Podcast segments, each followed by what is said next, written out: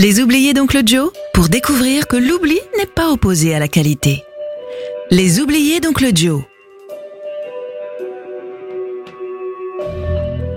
Bonjour à toutes et à tous. Heureux de vous retrouver sur scène pour cette nouvelle saison des oubliés, à la découverte ou redécouverte d'artistes laissés sur le chemin de l'oubli. Né le 24 juin 1944 à Wellington, dans le sud de Londres, Jeff Beck subit très jeune l'influence de sa mère, Ethel, pianiste chevronnée. Pour lui, le piano a déjà été maîtrisé par de nombreux musiciens. Il est en revanche subjugué par les sons nouveaux, produits par la guitare électrique, et décide de se mettre à l'instrument. Bricoleur invétéré, Jeff se construit sa propre guitare. Peu après avoir rejoint le Wimbledon College of Art, sa sœur le présente à un jeune homme du même âge qui a également construit sa guitare, un certain Jimmy Page.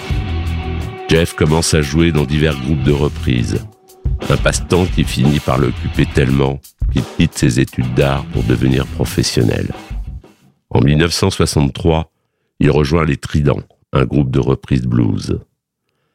Quand en mars 65, Eric Clapton quitte les Yardbirds pour jouer avec John Mayall, ceux-ci font appel à Jimmy Page, qui refuse momentanément le poste et recommande son camarade Jeff Beck.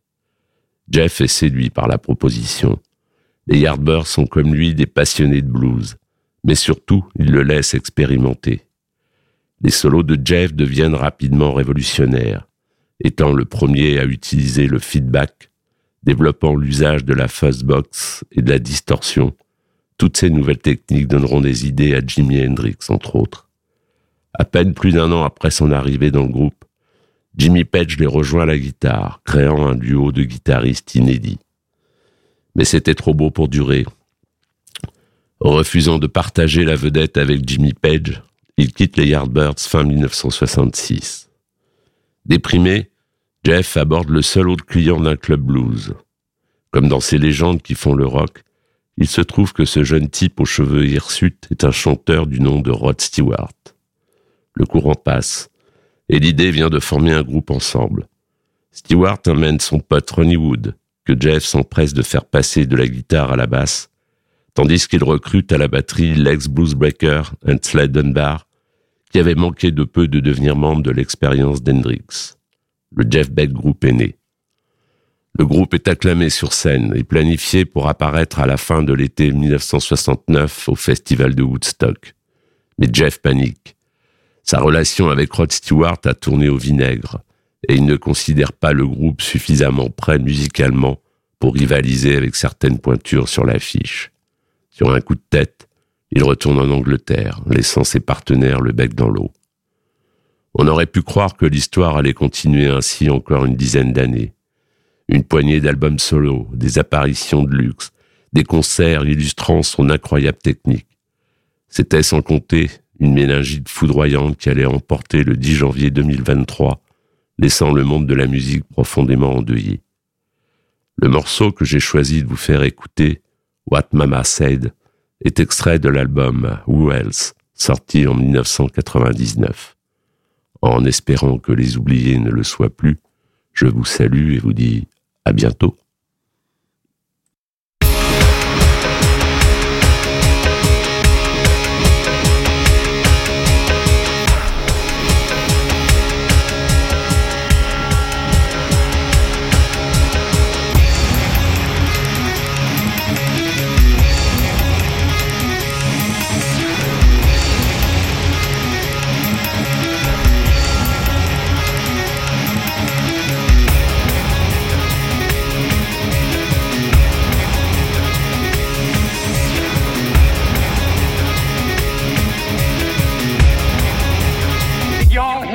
Mama said.